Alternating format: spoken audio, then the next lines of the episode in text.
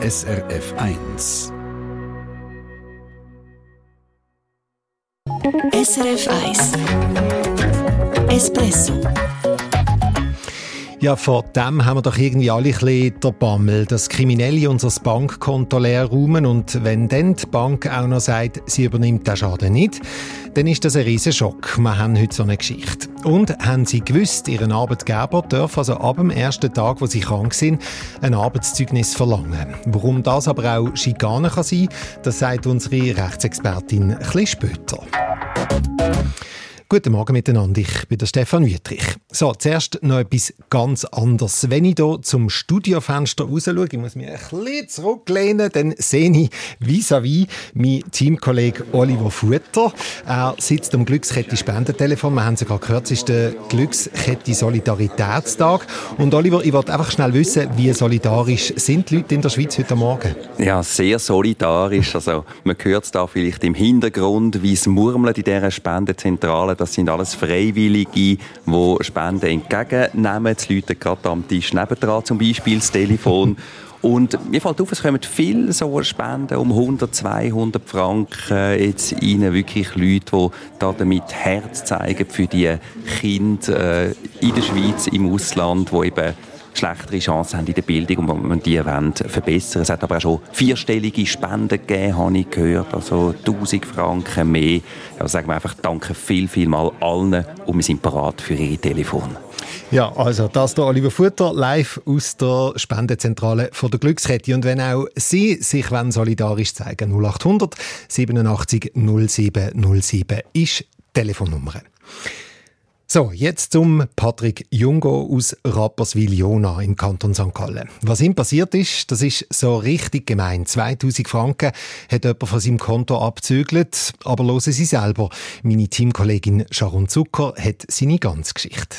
Als er am Morgen im Oktober aufwacht und als erstes gerade mal auf sein Handy schaut, trifft ihn fast der Schlag. Da habe ich die Push-Nachricht bekommen, dass von meinem Konto sechsmal Beträge abgehoben worden sind zwischen 200 und 500 Franken. Fast 2000 Franken sind es insgesamt und alle sechs Abbuchungen sind laut Postmeldung am gleichen Ort gemacht worden. Sion im Kanton Wallis. Nur, der Patrick Jungo war bei sich im Bett zu Rapperswil und nicht Sion.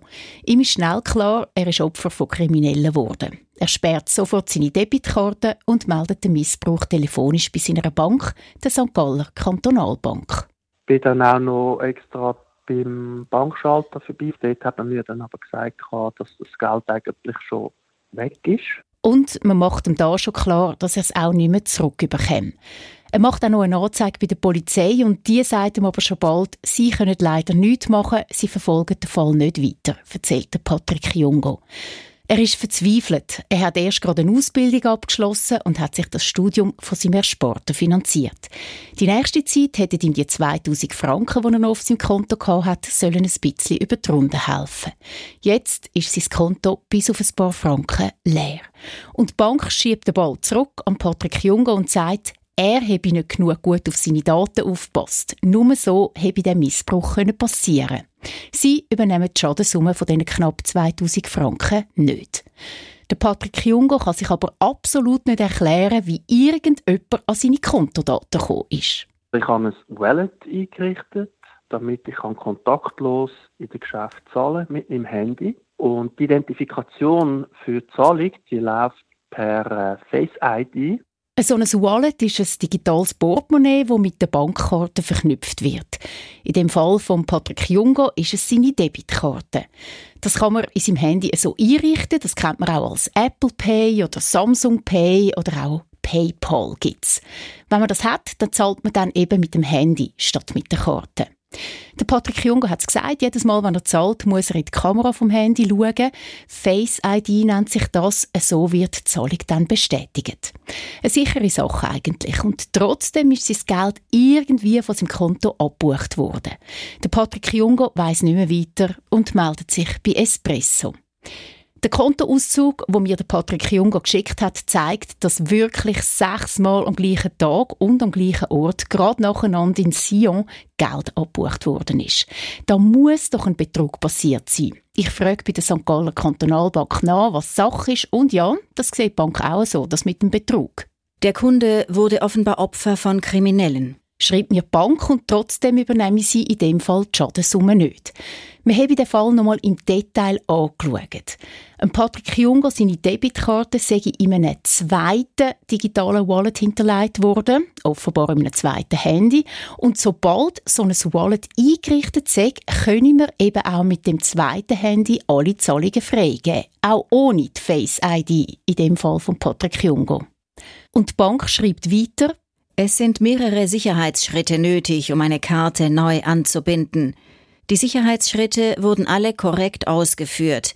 Das heißt, jemand kannte die Kartendetails des Kunden und den Authentifizierungscode, der an sein Handy geschickt wurde. Der Patrick Jungo muss also irgendwann einmal einen Bestätigungscode für das zweite Wallet eingeben haben in seinem Handy. Wenn auch sicher nicht mit Absicht. Und genau das ist eben das Problem. Ganz banal gesagt ist es der Bank egal, wie die sensiblen Daten zu den Kriminellen gekommen sind. Wenn Kartendaten unvorsichtig an Dritte weitergegeben werden, liegt ein klarer Missbrauch unserer Nutzungsbestimmungen und der Sorgfaltspflicht vor. Daher kann die Bank keine Haftung für entstandene Schäden übernehmen. Die St. Galler Kantonalbank zahlt dem Patrick Jungo also nichts.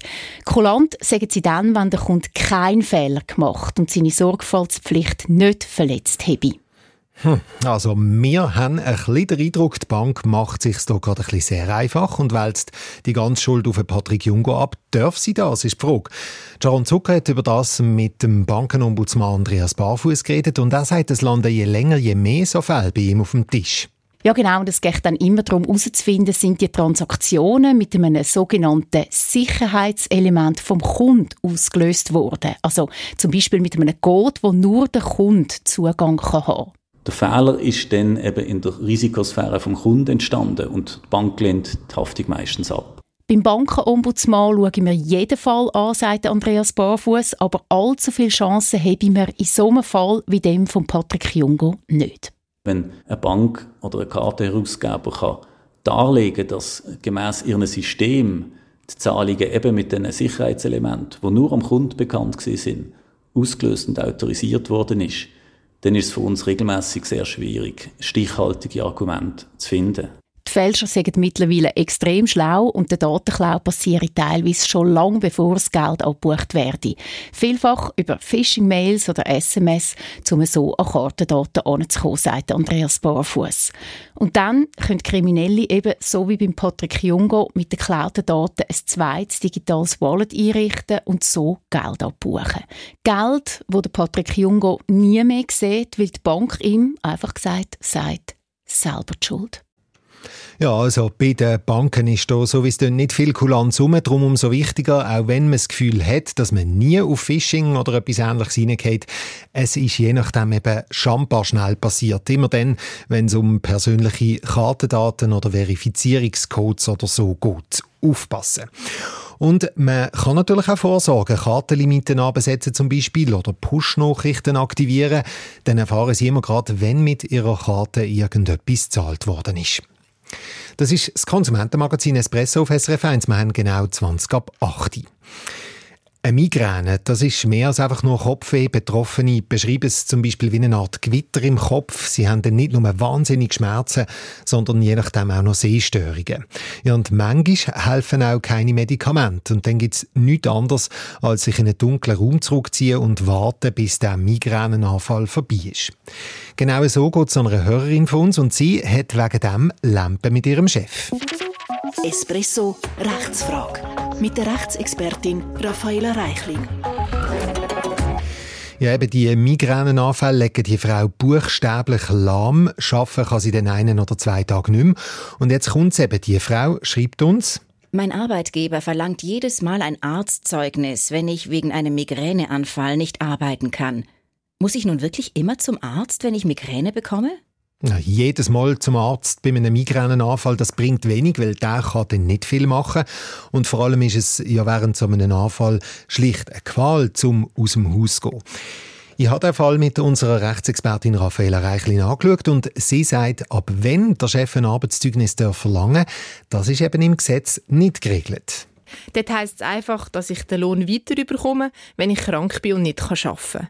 Und im Zivilgesetzbuch steht, dass der, der etwas behauptet, das auch muss können beweisen mhm, Also rechtlich gesehen wäre es in dem Fall die Angestellte, die behauptet, in Anführungszeichen, sie hat Migräne und das muss sie mit einem Arztzeugnis beweisen nicht zwingend, weil ein Arztzeugnis ist zwar ein möglicher Beweis, vor Gericht werden aber auch andere Beweise zugelassen. Mhm. Zum Beispiel jemand, der bestätigen kann, dass es mir eben nicht gut gegangen ist.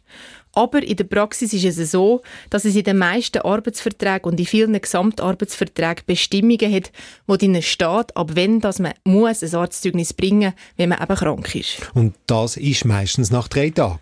Ja, drei Tage ist sehr häufig. Es gibt Betriebe, die erst nach einer Woche eins verlangen, andere ab dem ersten Tag. Das alles ist zulässig und wenn das so geregelt ist, dann kann der Arbeitgeber das auch so einfordern.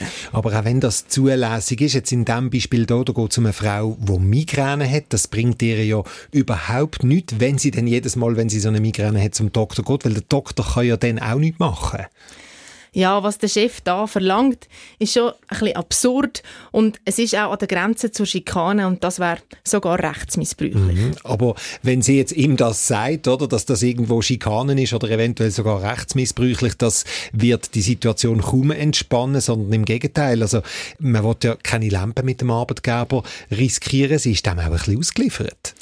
Ja, es ist tatsächlich keine einfache Situation für die Frau, das ist es so. Aber ich würde probieren, mit dem Arbeitgeber einen Weg zu finden und vorher mit dem Arzt reden und ihn fragen, ob er ein Zeugnis machen würde, wo drin steht, dass sie eben wegen einer chronischen Erkrankung solche kurze Ausfälle am Arbeitsplatz haben. Und das Zeugnis würde ich dem Arbeitgeber bringen und fragen, ob man sich finden kann, dass sie nicht jedes Mal zum Doktor rennen muss. Und wenn er dann immer noch skeptisch ist, können sie ihm ein Gespräch anbieten, wo dann die Angestellte dabei ist, der Arbeitgeber und auch noch der Arzt. Vielleicht entspannt sich so dann die Situation ein bisschen. Ja, man kann es zumindest probieren. Hoffen wir, dass sich das klärt. Wie immer gibt es die Informationen von unserer Rechtsexpertin Raffaella Reichlin auf srfch-espresso. Und selbstverständlich können auch Sie uns Ihre Rechtsfrage schicken, wenn Sie so eine haben. Immer am Donnerstag wir eine auswählen und in der Sendung beantworten. SRF 1 Espresso Eine Sendung von SRF 1. Mehr Informationen und Podcasts auf srf1.ch.